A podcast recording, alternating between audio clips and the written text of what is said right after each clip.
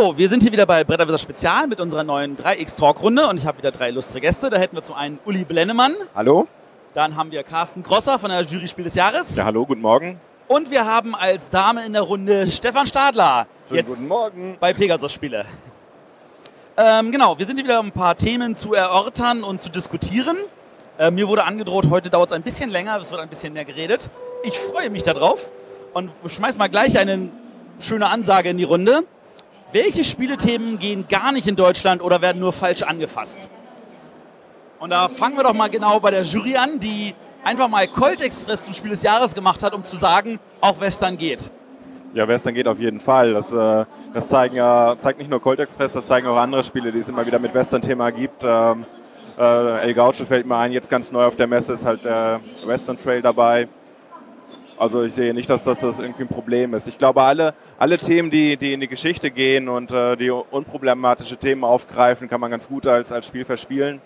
Was gerade in Deutschland nicht geht, wie ich finde, sind äh, Sportthemen in Brettspielen. In der, in der Videospielbranche funktioniert das alles sehr gut. Da haben wir diese FIFA-Serie. Ähm, aber alle Versuche, Ähnliches äh, für Brettspiele tatsächlich äh, herzustellen, sind bislang noch nicht so erfolgreich gewesen. Jetzt könnte ich natürlich behaupten, Games Workshop bringt gerade eine Neuauflage, ich glaube die sechste inzwischen von Blood Bowl, was ja auch irgendwie ein Sportthema ist. Ähm, ja, aber ich, ich, ich denke eher so an die, sagen wir mal, populären Sportarten, die es in Deutschland gibt. Äh, Fußball. Fußball und äh, Fußball fällt mir auch noch ein. Sehr gut. Ich sehe hier jemanden den Kopf schütteln. Stefan? Ja, Blood Bowl ist eindeutig ein Fantasy-Spiel, kein Sportspiel. Ach so, okay. Gibt's, siehst du auch so, dass Sportspiele an sich nicht gehen? Nö, ich sehe das gar nicht so, dass irgendwelche Themen ausgeschlossen sind. Also Sportspiel, klar, ist vielleicht jetzt ähm, kein Spiel, das sich irrsinnig gut verkaufen wird, aber halt eine kleine Zielgruppe und einen kleinen Markt finden würde. Und ich sehe es von den Themen her äh, schon auch, dass es eigentlich alles möglich ist. Ja, ich denke, man sollte es aber individuell sehen. Also einige Themen gerade in Deutschland sind natürlich ähm, schwierig umzusetzen. Ich bin selbst ja Wargamer aber da ziehe ich auch gewisse Grenzen und ich halte es für problematisch, alles eben umzusetzen. Eben, äh, und man müsste vielleicht auch an bestimmte Themen noch mit ein bisschen Hintergrundwissen gehen. Also die einfach in den Raum als Spiel zu stellen, halte ich für schwierig. Wobei ich bei Sportspielen sagen würde, da sehe ich es ähnlich wie Stefan. Die haben auch ihre absolute Berechtigung, aber sie haben im Moment nur einen kleinen Markt. Aber das mag sich ändern. Das mag sich ändern, weil die Begeisterung dafür ist da. Vielleicht ist es auch den Autoren bisher nicht richtig gelungen, diese Themen äh, vernünftig umzusetzen also ich meine, klar, es gibt für jedes Spiel einen kleinen Markt, aber äh, das ist ja das, was immer auch die Verlage sagen. Also das Spiel ist wahrscheinlich wegen dem Thema gefloppt, äh, dann wird das halt einfach wieder unten runtergepackt und wird gesagt, mit diesem Thema verkaufen wir nicht ausreichend Menge, dass sich überhaupt die Produktion und alles lohnen würde. Ich meine, du bist jetzt natürlich ein Verlagsinhaber, der sich eher auf einer tausende Stückzahl ausruht und äh, sagt, ich, ich fahre diese Schiene, das ist mein Stil. Äh, du könntest eigentlich jedes Thema damit auch machen. Fast jedes Thema. Wie gesagt, bei einigen Themen hätte ich äh, Bauchschmerzen, obwohl ich äh, wie äh, Privat-Wargamer bin. Die möchte ich nicht umsetzen. Ähm, die möchte ich auch nicht unbedingt äh, spielen. Wenn mir ein vernünftiges Fußballspiel angeboten würde, das ich äh, gut finde, selbstverständlich würde ich das äh, machen. Aber ich behaupte, wenn das erfolgreich ist, ein Fußballspiel oder eine gute Umsetzung wäre, dann wird das nicht bei mir landen, weil das Potenzial natürlich ein, ein anderes ist. Also ich glaube, es gibt eben Themen wie, ich bleibe ich bleib bei meinem Fußball, äh, das ist ein Thema, äh, da gibt es Menschen, die finden das hervorragend, die sind große Fans und es gibt Leute, die lehnen es einfach ab. Und äh, bei unkomplizierten Themen im Mittelalter wird halt aufgenommen, äh, da gibt es halt nicht diese zwei Lager, die das entweder gut finden oder schlecht finden. Da kann man eine größere Zielgruppe, sagen wir mal, mit ansprechen oder zumindest nicht abschrecken. Mhm. Würde ich voll, würde ich voll schon zustimmen. So sehe ich das dann auch. Gut, dann bleibt ja bei Pegasus-Spiele, die ja in der den Ruf haben, dass sie auch alles rausbringen, neben Heidelberger? Moment, Moment. ähm, nee, ich trenne da ein bisschen. So aus Verlagssicht ist es natürlich sinnvoll, manche Themen nicht anzufassen. Äh, kein Fußballspiel zu machen, das eben nicht perfekt ist, das eben nur eine kleine Zielgruppe anspricht. Aus Verlagssicht ist es äh, natürlich völlig sinnvoll, sich auf die Projekte zu beschränken, die man auch verkaufen kann. Und ein Memoir 44 würde bei euch auch nicht landen? Ähm, weiß ich nicht. Also ich glaube eher nicht im Moment. Äh, ein Kriegsthema ist ja immer ein bisschen was anderes, aber als Beispiel persönlich habe ich gerade Secret Hitler auf den Tisch gehabt und ich finde das super umgesetzt. Das Thema Drittes Reich, Hitler, vor allem mit Hitler noch äh, als Reizwort im Titel, das kriegt natürlich Aufmerksamkeit. Aber wie es umgesetzt ist, äh, ist thematisch unheimlich dicht. Nicht nur, dass dieser Comic dabei liegt, der die ganze Geschichte und den historischen Background äh, erläutert und aufzeigt. Es ist ja tatsächlich so, dass Hitler sich nicht äh, durch einen Putsch an die Macht gebracht hat, sondern er wurde gewählt. Und darum geht es im Spiel. Ja. Ja, sehe ich eigentlich ähm, ähnlich. Ich, wenn ich eben gesagt habe, aus Verlagssicht würde ich nicht alles umsetzen, ähm, wie gesagt, aber ähm, es ist sicherlich nicht mehr so wie vor 20 oder 30 Jahren in Deutschland. Carsten hatte anfangs ja auch äh, die Videogames angesprochen und gesagt, da funktioniert ein FIFA. Und natürlich sind dort inzwischen auch Themen häufig mit ab 18 oder ab 16, die sich auch sehr erfolgreich umgesetzt werden. Und ich denke, das geht mit dem vernünftigen Anspruch auch zu Teilen in Brettspielen, die natürlich dann vielleicht auch ein bisschen mehr Hintergrund äh, liefern sollten. Auch natürlich nur in kleinen ähm, Auflagen, aber da ziehe ich eben bei bestimmten Sachen für mich persönlich eine Grenze. Das möchte ich nicht machen. Aber ich sehe da auch inzwischen, ich kann mich noch gut an, an, an die ersten Essen-Veranstaltungen hier erinnern, wo es dann eben direkt am Eingang eben den Stand gab, kauft kein Kriegsspielzeug, wo man sich Button machen konnte. Die Sachen, die sind in Deutschland eben inzwischen ähm, schon vorbei. Ob das jetzt zu Recht ist oder nicht, möchte ich auch nicht diskutieren. Aber das ist sicherlich Fakt. Kauft kein Kriegsspielzeug hier in Essen. Hat einen eigenen Stand, äh, damals in den alten Hallen links rein sofort, war der dritte oder vierte Stand, Button, Klack, konnte man sich anpappen, wunderbar. Und wir haben eine ganz kleine Anekdote, ich bin auch Mitglied im äh, Verein Gesellschaft für historische Simulation hochtrabend, da sind nur Wargamer drin. Wir haben uns für unsere Veranstaltung die Button immer bei Ihnen machen lassen. Das, war, das ist wirklich wahr. Das war immer schön, aber. Ja. Das ist, das ist Uli, genau. Also okay, ihr, ihr sagt, theoretisch ist jedes Thema möglich, das Spiel muss nur gut sein, dann wird sie auch einen Markt finden. Es muss auch passend umgesetzt sein. Ja, also bei Secret Hitler beispielsweise, äh, es werden über Gesetze abgestimmt oder nicht abgestimmt, es werden Gesetze in Kraft äh, treten lassen. Die Gesetze sind nicht benannt, die sind nur kategorisiert, liberal oder faschistisch. Es wäre schlimm, und wirklich schlimm, wären bei den faschistischen Gesetzen auch entsprechende Texte drauf, anstatt nur die Kategorie. Aber da hat der Verlag tatsächlich Sensibilität bewiesen und hat einfach nur gesagt, das ist ein liberales Gesetz, das ist ein faschistisches Gesetz, weil diese Kategorisierung fürs Spiel wichtig ist. Und wenn man solche heiklen Themen entsprechend angeht, auch mit dem entsprechenden Hintergrund und es vielleicht sogar auch noch ein bisschen beleuchten kann, dann habe ich gegen so ein Spiel überhaupt nichts. Was ist mit Weltraumthemen? Ich meine, es gibt viele Weltraumspiele, die im im, in den USA und in anderen Ländern total Riesenerfolg haben. Und bei uns bewegen sie sich trotzdem nicht. Finde ich persönlich großartig. Ist eines meiner Lieblingsthemen, äh, weil ich auch selbst beruflich einige Zeit äh, in diesem äh, Bereich unterwegs war und halt ähm, mit einigen Astronauten und so weiter Geschichten gemacht habe. Finde ich hochspannend und äh, äh, ich finde es immer super, wieder das anzugehen. Also ich glaube, dass das auch zieht dass das tatsächlich auch von einigen unterschätzt wird, welches, welche Faszination dieses Thema Weltraum äh, tatsächlich noch ausübt. Also ich glaube, ähm, dass das wirklich gut funktioniert. Ja. Ich denke auch, Matthias, dass deine, äh, dein Statement da ein bisschen überholt ist. Ich glaube, auch in Deutschland laufen Science-Fiction-Spiele und Themen gut bis sehr gut.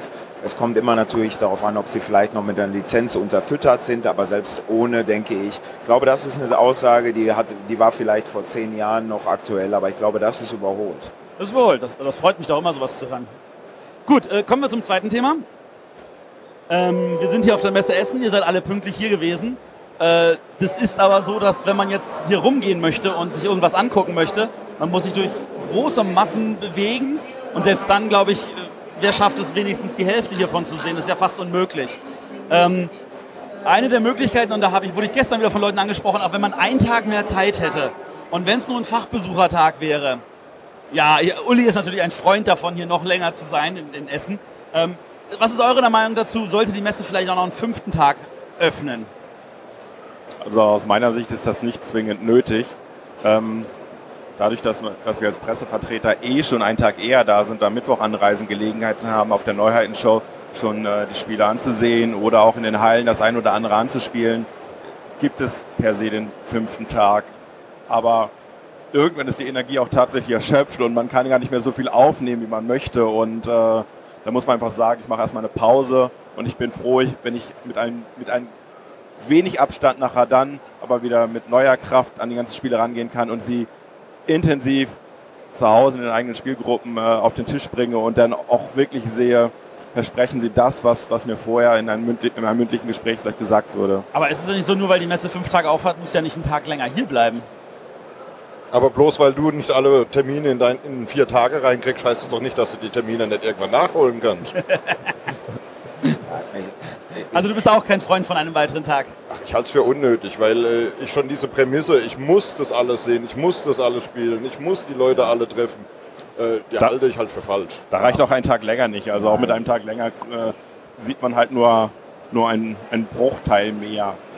Ich stimme auch vollkommen zu, dass das diese Fragestellung entspricht eigentlich dem Ansatz, dass man alles sehen muss, wie es Stefan schon sagt. Und den halte ich für grundsätzlich auch äh, vollkommen überflüssig. Diese Beschränkung sollte insgesamt auch im kompletten Leben mehr befolgt werden und bei Spielen ganz genauso. Man muss nicht alles sehen. Das führt zu nicht mehr Wissen. Man muss nicht immer bei Facebook sein. Man muss nicht immer das Handy anhaben. Und man muss nicht jede Spiele gesehen Gut, aber no, nochmal zurück zu der, zu der Aussage, dass man muss auch nicht alle vier, äh, fünf Tage dann da sein aber vielleicht würde sich das Publikum ein bisschen mehr strecken. Das mag ja sein, aber äh, das, das weiß ich jetzt nicht, aber ich behaupte eben, das könnte so sein.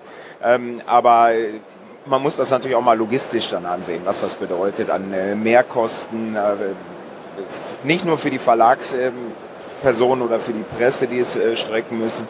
Insgesamt halte ich das äh, für keinen Weg. Ich würde diese Frage eigentlich gerne abschließen, ohne jetzt hier das, äh, sondern ich würde es ein bisschen drehen auf, wie kann man die vier Tage hier schöner machen und besser gestalten. Und da gibt es eigentlich so viele Ansätze, ähm, die wir vielleicht auch gar nicht jetzt diskutieren wollen, aber das ist für mich eigentlich der, der zentrale Aspekt, weil aber in meinen Augen ist diese Veranstaltung keine gute, wie sie im Moment gemanagt wird. Das ist eigentlich für mich eher die Belastung. Und was denkst du da besonders? Ja, ich denke da eben den Vergleich zu US-Veranstaltungen, die natürlich bewusst, das ist keine Messe, sondern GenCon oder Origins, das sind Conventions für Fans. Da wird man nicht unbedingt alleine durch die hohen Eintrittspreise neue Spieler gewinnen können. Aber auch hier behaupte ich, wer sich nur so durch die Massen äh, schiebt, kaum einen Spieltisch findet, wird nicht unbedingt zum Spieler werden. Aber beim GenCon oder bei Origins ist 24 Stunden Programm. Man kann mitten in der Nacht ein Turnier beginnen, wenn man mag. Ähm, es gibt Seminare, alles wird begleitet. Es gibt Demorunden nicht in der Ausstellerfläche. Beim GenCon kann man sein, ohne und vier Tage Spaß haben, ohne einmal den Ausstellerbereich betreten zu haben, weil der natürlich nur von 10 bis äh, 6 geöffnet hat. Das finde ich konzeptionell wesentlich besser, wesentlich entspannter und führt nicht so zur Verstimmung. Im Grunde werden wir oder die Spieler werden abends entlassen, können sich selbst organisieren in in den Hotels und dort äh, spielen und das halte ich eigentlich äh, nicht für zielführend. Ich würde auch die Stadt mehr ins, äh, ins Boot holen. In GenCon ist, beim GenCon gibt es ein Musikfestival dabei. Das ist, Spielen ist auch Popkultur heute. Das finde ich eben ganz wichtig. Hier ist eine Verkaufsveranstaltung, das ist nun mal so, aber ich finde es halt nicht schön. Das stimmt, also die wertvollste Zeit auf der Messe in Essen ist für mich immer, wenn ich irgendwo am Tisch direkt ein Spiel spiele. Weil mehr Informationen kann ich gar nicht bekommen. Also ich muss es ausprobieren. Erst dann weiß ich auch tatsächlich, äh, äh, ob das Spiel eben das verspricht, ja. was, was es, äh, äh, ob das hält, das hält, was es vorher verspricht. Also wir brauchen mehr Spielfläche. Ja, da, da wäre ich auch dafür. Also ich denke jetzt auch mal so an andere deutsche Veranstaltungen, sei das jetzt äh, in Herne oder in Leipzig oder in Stuttgart, wo eine große Ludothek, also mit einer ganzen großen Spielausleihe ist und tausenden von Tischen, wo man sich dann sagen kann, ich suche das da und das da und dann gibt es ein paar weniger Erklärer natürlich, aber da kann man sich auch ein paar Spiele rantun. Also ist das etwas, was Essen sich zusätzlich anschaffen sollte? Zumindest mal andenken. Man, man müsste das mal, äh, ich meine, es ist ja häufig so bei, bei Dingen, die gut funktionieren und die Messe Essen ist ja erfolgreich, da müssen wir jetzt nicht drum herum reden. Jedes Jahr noch ein bisschen mehr Besucher. Der Erfolg gibt recht, warum ändern? Aber ich finde, das ist gerade immer eine schwierige und gefährliche Sache, dass man sagt, das Konzept, Konzept funktioniert, wir machen nichts Neues. Ich würde es wirklich mir wünschen, dass darüber nachgedacht wird, dass dieses Spielen mehr Spaß macht. Also wenn ich hinter mir schon jemand habe, der fragt, wie lange spielt ihr denn noch ähm, in einer lauten Atmosphäre, das ist nicht Spielen für mich. Das ist eher Hektik. Da würde dann ein weiterer Tag hier dann auch das nicht schöner unbedingt machen. Vor allem, wenn dann die Antwort laut, guck doch auf mein T-Shirt, da steht drauf, dass ich hier nicht aufstehe. ja. Da könntest du dir vielleicht sogar so ein Leitsystem vorstellen, dass man Informationen in der Halle äh, und Informationstafeln in der Halle aufbaut, damit man weiß, wo gerade etwas passiert, damit man, damit man ähm, halt nicht hundertprozentig vorbereitet kommen muss und genau weiß, dann ist mein Termin, dann ist mein Termin, sondern dass man auch spontan irgendwo etwas entdecken kann, weil man, weil man gerade sieht, ah, da ist jetzt ein Videobild aus der Halle 4 und hier kommt jetzt irgendwie Information, dass ein Termin in, in Halle, Halle 3 ist. Ähm, ja, eben, man müsste es vielleicht mal ganz neu äh, durchdenken. Und das soll jetzt auch nicht heißen, dass der März Verlag äh, eine schlechte Arbeit macht. Die haben diese Messe so aufgebaut in dieser Form. Das ist eine Leitmesse im äh, Spielebereich und die haben ein kleines Team, die machen das wunderbar. Aber ich denke, man kann vieles noch besser machen. Es ist ja durchaus legitim, immer darüber nachzudenken, was man zusätzlich machen kann. Natürlich ist die Messe so, wie sie ist, einfach fantastisch. Also am Mittwochmorgen ähm, ich bin früh aufgewacht, weil ich aufgeregt war, weil sie endlich anfängt und äh, musste irgendwie quasi noch eine Stunde warten, bis der Rest der Familie da äh, auch wach war, um mich zu verabschieden. Aber ja. Ja, so ist und dann, es. Und dann das, auf zur zweiten Familie. Sog auch. Ja. ja, genau. Ja, Stefan. Ja, ich fasse nochmal zusammen. Ich bin auch für mehr Qualität statt mehr Quantität. Egal, ob die Messe vier Tage, fünf Tage, sieben Tage dauert. Äh, sie wird immer zu kurz sein. Man wird nie alles gesehen haben. Man wird nie alles gespielt haben. Und die Messe ist fantastisch, die ist unser Highlight im Jahr. Und trotzdem sehe ich da auch noch Potenzial, die Qualität weiter zu verbessern.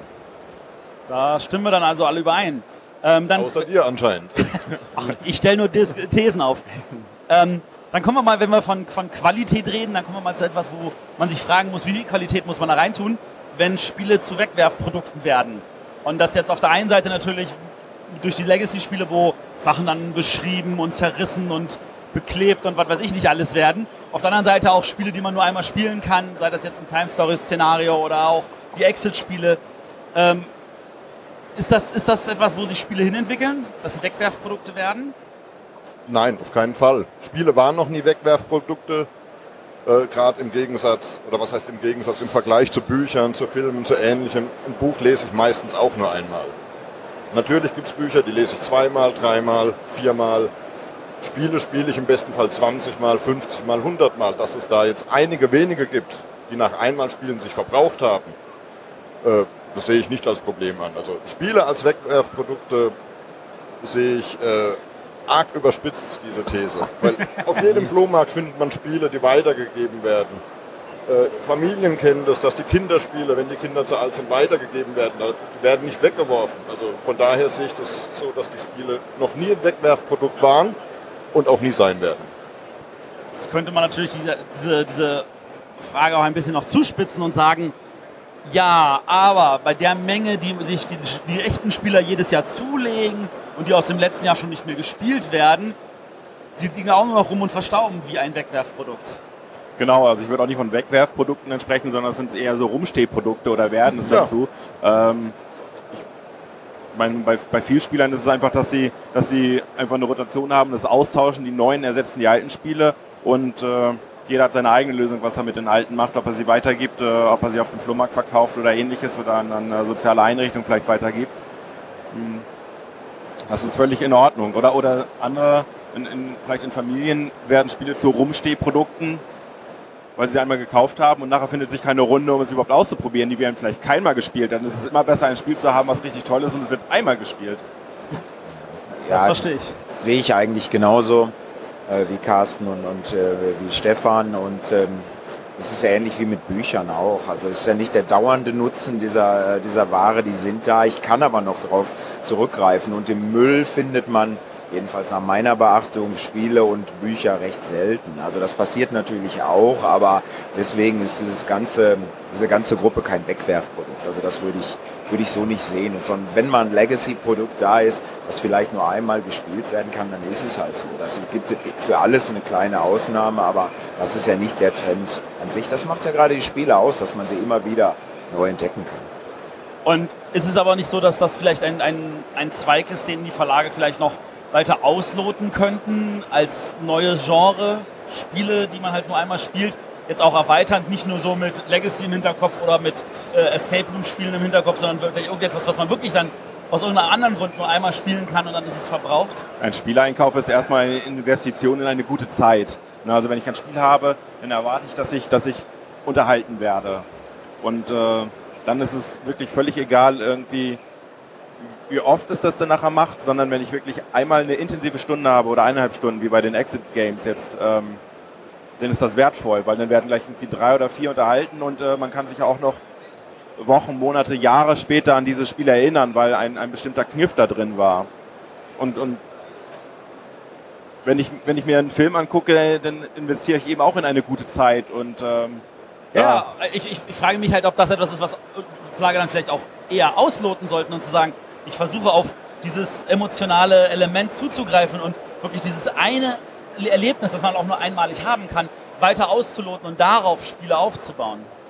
Ja, ich glaube, weil, weil solche, solche Erlebnisse sind eben auch Sachen, über die man nachher spricht, also über die man, die man auch weitergibt. Das heißt, wenn ich ein, ein gutes Spiel mache, welches, äh, was, was dieses Erlebnis bietet, dann äh, startet man da automatisch diese Mund-zu-Mund-Propaganda, weil man, weil man eben nicht nur mit den Leuten darüber redet, mit denen man das gespielt hat, sondern auch mit anderen, die eventuell Interesse daran haben. Also das, das kann, nur, kann nur positiv sein. Ja, also ich sehe es auch so. Ähm, es sind halt tatsächlich nur sehr wenige Spiele momentan, die nach einmaligem Spiel sich verbraucht haben oder die zerstört sind oder ähnliches. Das gab es aber eigentlich auch schon immer, wenn wir ehrlich sind. Ja, also die, die Krimi-Party-Dinners, die gab es auch schon früher, ja. ja.